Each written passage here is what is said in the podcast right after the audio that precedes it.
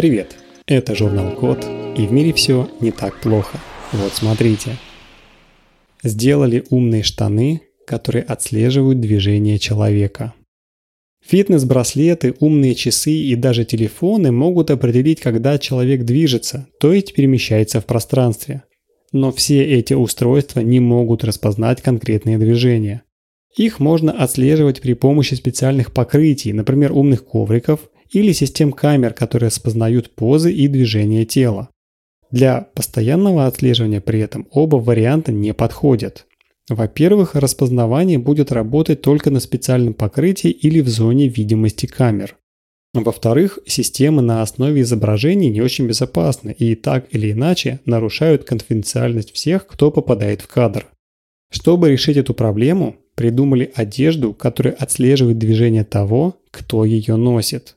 Для пробы сделали штаны, интегрировав в ткань полимерные оптические волокна диаметром всего 1 мм. Чтобы повысить чувствительность волокон, на их отдельных участках сердцевин удалили оболочки. Когда при движениях волокно изгибается, меняется мощность оптического сигнала, который проходит через волокно. Так вот, по этому изменению можно определить, какой именно тип физической активности привел к изгибу чувствительного участка волокна. Такие участки чувствительны соответствуют 30 точкам измерения на каждой ноге, которые анализирует система.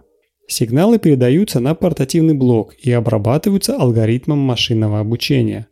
Для тестирования штанов попросили добровольцев надеть их и выполнить определенные действия. Ходить медленно и быстро, приседать, сидеть на стуле и полу, делать махи ногами вперед и назад и так далее.